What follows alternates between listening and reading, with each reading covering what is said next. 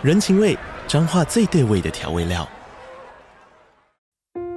人，你在这端，我在那端，各自忙碌又相互牵挂。情，街角的吵杂声传递温暖与思念。味，是从每一个转角飘出的乡愁。这里是彰化县政府 Podcast 节目《彰化早咖》，我是主持人内克。从彰化大小事各具特色到旅游攻略，透过轻松有趣的访谈，带着大家走进最在地的早咖。准备好了吗？彰化的故事，我们说给你听。以上为彰化县政府广告。FM Taiwan。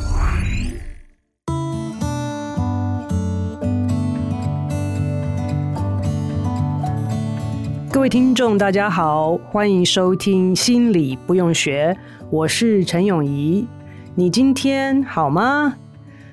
嗯，自从上次的节目播出之后，我还在适应当中啦，但是心里面觉得好多的温暖。好多的感动，因为有许许多多的听众朋友或者是观众朋友们，从不同的管道，真的是无私的分享大家的经验，而且也很乐意提供一些安慰。我真的是觉得人间还是很温暖的哈，所以我在这边呢，是特别的要感谢各位朋友们，让我们真的是有这样的机会，在一路走来。可以陪伴彼此，知道这样子的经验，每一个人或多或少都会有的。过去的这段时间当中呢，有各位听众朋友的回复，除了分享到大家的个人经验之外，在这当中啊，我也证实了一件事情。其实讲到证实哈，这是不恰当的用词，等会儿会回来跟大家解释为什么我会这么 picky，在用词上面其实是有一些洁癖的。在大家的回复当中，我看到了一个现象，是符合我以前的想法的。好，这样子说，就是好像猫活得比狗长诶。很多的呃，这个听众朋友们分享说，跟着他们一起走的猫，有什么二十年、二十二年的。我觉得，嗯，一般来讲，那个狗的年岁好像好像没有这么的多啦。哈。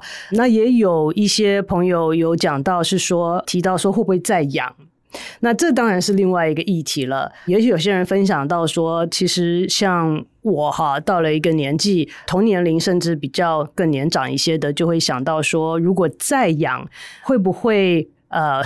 这个宠物活得比我们长，好，那这样子的话就是一个牵挂，那是不是呃负责任的做法？真的是大家都呃想的蛮多的。那也有人其中的分享是说，经过了嗯这样子的分离啊，这样子的思念，真的是觉得蛮难过的，所以不想要再经历一次了。这些都是常听到的了哈，但是我个人的想法是觉得，嗯，在我们有选择的事上，我们当然可以去事先想好，然后考虑的比较周全一点，再来做决定。但是在概念上来说，你会觉得说，因为怕失去，所以就拒绝拥有吗？这个我没有标准答案，但是可能是可以值得我们思考的事情。我也碰过一些人会说，他从来都不要交朋友，好，或者不要谈恋爱，不要有亲密关系，不要结婚，因为最终好还是要分开。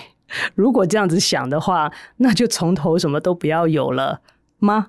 那所以我觉得，对于宠物来讲，大部分的时候可能是一个选择，我们的选择性比较高一点。所以可能可以有这样子的一个空间，让我们去考虑。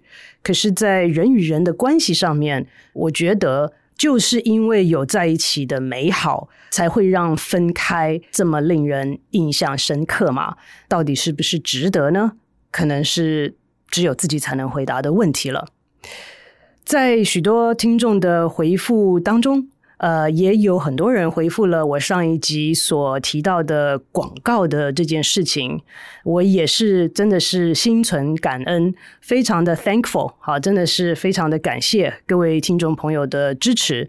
我刚刚讲到言语的洁癖，哈，呃，就是想到，也可能是因为我这辈子都没办法赚大钱的原因，就是这个广告啊，有的时候可能就是要在言语上面，不见得是不实的广告哦，只是说它有时候在都符合事实的情况下，有不同表达的方式，不同呈现的方式，都会给人不同的感受。给大家举个例子，我有一种方法可以来呈现各位听众朋友对于广告给我的回复。一种说法是说，所有的人都支持我们有广告。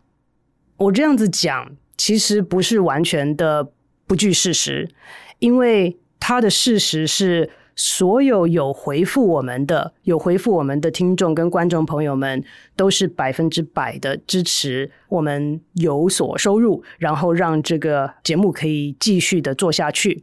更有些听众跟观众朋友们说乐意做这个小额的捐赠，那我真的是非常的感谢。但是到目前呢，我们还慢慢进行当中，所以还不会进行到那个阶段，就是。如我上次所说，希望能够用最传统、最非侵入性的方式来达成这样子的目标。我们做研究的人嘛，其实希望一直秉持的是证据到哪里，我们说到哪里。所以我个人会觉得比较正确的呈现的方式是说，有回复我们的听众朋友们，到目前为止百分之百的都是支持广告的。方式来支持这个节目，就表示也有可能有我们的听众是不支持，只是他没有表达好，或者是在这个时候还没来得及表达，或者是在这时候还没有想好，好，都是可能性。据我们到目前为止所收集到的资讯，都是呃非常正向的，所以也是要特别的为这个来谢谢谢各位听众跟观众朋友们的支持。那今天呢、想要跟大家短短的分享。我一直想短短的分享，是因为我有接到，特别是 除了我妈之外，哈，呃，听了会睡着。呃，我还在我还在继续的呃持续的努力把它抓进录音室来，但是大部分是一些朋友们吧，可能会给我一些呃建议，就是说这个录的时间不要太长，这样子大家比较听起来没有那么大的负担，所以我都尽量现在希望能够把每一集的时间，除非有来宾来的话，是能够控制在二十到三十分钟之内。所以呢，今天的前言跟回复上一集很多听众们的。回复跟留言之外，剩下的时间呢，我想要短短的跟大家分享，有一点点的是延续上一次的议题，叫做适应了，好，adjustment。因为如果不可挽回的损失是人生必经之路，一定会有的经历，那失去之后，我们还要继续的往前走的时候，可能啊就会需要我们在某些方面。做相对应的调整，才能够好好的往前走。所以这个 adjustment 呢，也是我最近也在思考的一个议题。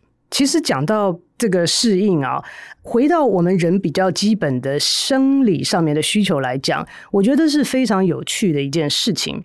那就是我们人体然后活在这个环境当中，第一个环境一定不会是一成不变的。所以，随着环境的变迁，我们要有相对应的调试，才能够好好的活下去。温度啊、湿度啊、日光啊、昼夜啊这些的改变，我们都必须要能够去调整跟适应，才能够活下去。但是，每一个生物都有它属于它一些基本的需求，也就是说，我们人细胞是需要氧气的。那这个。有其实有两个氧哈，一个是养分，一个是氧气。那这两个都不能缺少。可能在某些情况下，你可以说少一点，我憋气，我还可以活得下去。但是这是有个极限的。所以每一个生物在生活下去的时候，要活下去的时候，有它必须要得到的一些东西。所以呢，在生理上面有一个用词，其实后来在心理上面我们也借来用，叫做 homeostasis。中文翻成体内恒定，就是说我们体内有一些需求是必须要去维持的，你的心跳啊，你的血压啊，那你的这个呃细胞里面所需要的养分跟氧气啊，这些程度是我们需要去能够维持恒定的状态，不能说是一成不变了，但是就是它有个范围，在这个范围之内，你要尽量的维持它的恒定。那在遇见外面的环境不配合的时候怎么办呢？好，如果今天呃出去门外，好，刚好这几天又有这个天气的变化，变得比较冷了，那我们说，哎呦，我身体的这个体内的这个温度，好，需要差不多恒定在三十七度左右，摄氏三十七度左右。可是我开了门出去，哎，发现外面只有十度。好，如果假设这样子讲的话，哇，那就是造成一个很大的落差，那我身体就要。更加的努力来维持我身体里面这个三十七度的这个恒定的需求，所以另外一个字，好，近年来有另外一个字被介绍出来呢，叫做 allostasis。好，之前的恒定叫做 homeostasis。那 allostasis 呢，呃，中文翻成动态平衡，也就是我需里面需要做很多很多的调整，才能维持外在的平衡。举个例子来讲。如果今天我出门看到一个凶神恶煞的人朝我跑过来，我下意识就要赶快逃跑。那这个时候我在跑的时候，我身体里面就需要大量的养分。那这时候我的心跳必须加速，我的血压必须升高。那这样子的大大的变化，好，快速的变化，大幅度跟快速的变化，是为了要维持外在的一个恒定。那个恒定是我们生理上细胞上的需求，所以这。听起来其实是一个非常可能是听起来有矛盾的事情，但是是一个非常复杂的系统。就是我们外在有个需求，需要维持体内的恒定。为了达到这样子的恒定，我们必须里面经常性的在做，有的时候是大幅度，有的时候是微小的调整，好，才能够维持外在的恒定。那讲了这么多是什么意思呢？面对经常在变化的环境，我们内在常常需要去做很多的调整，才能够让我们稳定持续的向前行。这样子的状态，就回到了我一开始讲的，我们需要调整、需要适应的这个不可避免的一个现象。这个适应能力跟调节的能力是可以被训练的，但也是与生俱来的。如果没有的话，我们就活不下来了嘛。所以本来就会有。那随着越多的经验跟练习，可能会变得更好，更有弹性。我刚刚讲很多是从生理上面来呃给例子，那那个很多是不是在我们的控制范围之内的，是自然而然就会发生的呃一个过程。那回到了心理的层面来讲，有的时候适应的过程跟调试的这个过程是需要我们比较刻意用心的去做一些调整，才能够让我们更有效率的去适应环境跟各方面上面的一些改变。嗯，上周提到一个狗狗跟我走了十几年，忽然之间不存在了，这是一个变化呀。那你要怎么去适应这样子的改变？在我们的认知上面，在感受上面，在行为上面，啊，其实一开始的时候有很多的不习惯啊。我我有时候回来还想说啊，我等会儿要去遛狗啊，想说没有狗了。好，那这个呃剩下的狗食是不是要处理？啊，然后还有很多呃其他习惯性的动作，呃或一些一时之间还没办法调整过来。那这些都是一个适应的过程，但是。这个是一个比较明显的例子。适应其实本身的第一步是要我们能够认知到需要改变，接受到环境已经改变了的事实，我们必须要去适应。所以这个认知有的时候其实就像我之前跟大家提到的，嗯，自觉，还有 self-awareness，其实是很多事情的第一步。你说。现在我们常常都问人家说：“哎，怎么样让我更有弹性？怎么样让我更有韧性？怎么样让我更能适应环境、调试得更快？”这些都是后面的步骤。第一步是认知到有这个需求。为什么我会特别讲到这个呢？最近呢，我跟一个病人的对话当中呢，其实就特别的凸显了这一点。呃，一开始的时候呢，他就跟我说，他最近觉得很生气，因为他。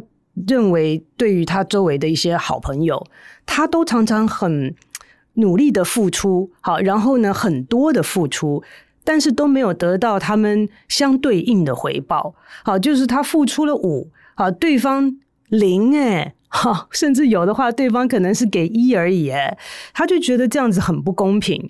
那因为他过去的种种好一些习惯，然后跟一些呃成长背景跟家人的关系，他养成了一个习惯，是当他。注意到有这种事情发生的时候，他就会先很主动的把对方给切除了。那其实这个对他来讲是一个保护自己的一个机制。那长期以来，我们有针对呃这样子的一个习惯，有在做探讨，有在做建议跟调试跟练习。所以呢，他其实是非常努力。呃，所以在这方面呢，已经有了很多的进步。那这个时候他自己也注意到了，他说：“我就觉得我想要 cut them off。”啊，我想要把他们切割，不要再当我朋友了。但是我知道这个不是我应该做的，所以我现在应该怎么办呢？那常常在诊间呢，我觉得很大的一个挑战是要问对的问题。他是问了我一个问题，没有错。他问说：如果我不用切割，还有什么别的方式是可以把他们弄掉的？好，那所以我的问题其实是。有需要把他们弄掉吗？好，这是一个他想要设立的目标吗？但是我当时当然是没有这样子问，所以我呃就从一些其他的角度有旁敲侧击，然后去询问他。那我们就长话短说呢，呃，最后得到的结果呢，是他也理解，就是说人生在不同的阶段，个人的人生经验啊、情境啊。朋友啊，这些都会在不断的改变，所以他这一群从大学开始就跟他非常好的朋友，走到现在已经三十多岁了，十多年的时间了，大家的环境也都变迁了。好，有些人都已经搬到不同的地方去，有些人呢已经结婚了，有些人已经生孩子了，所以重点都改变了，所以。我其实要提醒他的，或者是让他自己能够有所领悟的，是这些人可能不是像他想象的这样子，是不愿意给他回馈，不愿意去回应他对这些朋友们的好，而是他们的重点跟比例可能有些调整了。当然，选项之一是把他们切除掉，好，把从生命中移走，但是也有可能可以。变换一种方式，继续这样子的情谊，可是它的本质可能跟原来会有一些些的不同。当我们在讨论到这一点之后呢，接下来处理的这个呃方式跟所要回答的问题就有些不一样了。这个回答的问题是说，他能不能够去看见这些跟他生命中当中一路走来的朋友们这些关系上面的改变呢？那当我们理解到这些关系上的本质有些改变了，并不是代表对方不爱他了，好，或者是不再喜欢他了，不要他这个朋友了，就是有改变嘛。那当我们能够认知到这个改变，才知道接下来我们需要调整，需要适应喽。所以这个认知是第一步，他在经过一周的沉淀之后，再接下来回来的时候，他自己就把这个 focus 好，把他的聚焦能够转换到他要如何的去适应这样的改变。提醒大家，适应的前提是要认知到有这个改变，然后接受了现状就是这个样子，然后接下来的步骤才是调整跟适应。那在讲到这个过程，当然也是一个学习的过程，它不见得是开心的。好，因为没有必要，我们就不会调整自己，只是因为要因应了我们无法改变的事实，才会需要调整。那我就记得有一个祈祷词，在这边要跟大家分享。那这个祈祷词呢，在美国很多人可能都听过，台湾。呃，我个人接触到可能比较少一点。他是在美国的这个呃戒酒的一个团体里面啊，呃，相当的有名。那个团体呢，呃，每一次在团体彼此支持的过程当中，都一定会念这个祈祷词。在美国，哈，是叫做这个呃 Alcoholics Anonymous，在台湾是叫台湾戒酒无名会。好，anonymous 就是其实是匿名了。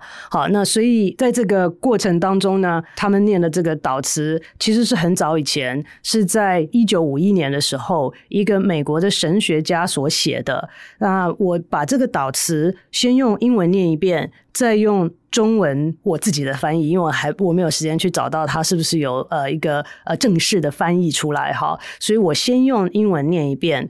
再用我自己翻译的中文念一遍给大家听，因为我觉得这个是适应跟调整的过程当中一个非常关键性的判断。那这个祷词呢，英文叫做 Serenity Prayer，它很简单，哈，它第一段就是说，呃，God grant me the serenity to accept the things I cannot change。第一句他说，神啊，求你赐给我平静的心。去接受我无法改变的事，那这个有点像是我刚刚讲到，你先认知到这些改变是我没有办法控制的，而且它已经发生了，而且我没有办法去挽回，所以在这样的前提之下，我就要先去接受它，才能够去调整我自己，才能够去适应它。那第二段很有趣的，他就说：“Courage to change the things I can。”好，那他是 follow 前面嘛，所以他说希望能够给我。赐给我这个勇气去做我能改变的事情，所以当我认知到一件事情是，如果是我可以改变的话，我就不一定要接受它哦。如果我能改变它，我就要有这个勇气去改变它。第三段才是我觉得我们不可缺乏的一个判断跟智慧，and the wisdom to know the difference，赐给我智慧去分辨这两者的不同。这个让我实在是呃感觉非常的深刻，因为不论是在我自己的生活当中，在我的周遭环境里面，在我的诊间里面，我常常看到许多人花好大的力气去改变一个没有办法改变的事实。我也看到好多人就甘心的去接受、承受那些痛苦、无奈跟无助。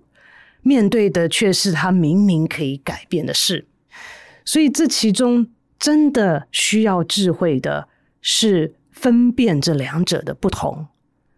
有些人在一段关系当中，就一定要去改变对方，那这个到底是你能改变的，还是不能改变的呢？你这么卯力的去要求对方，这样子坚持的去要求对方，是不是在面对一个你应该其实要学习接受的事实呢？这个答案真的是要我们自己花一些时间，可能要花一些力气去做一些不同的尝试，才能够分辨得出来。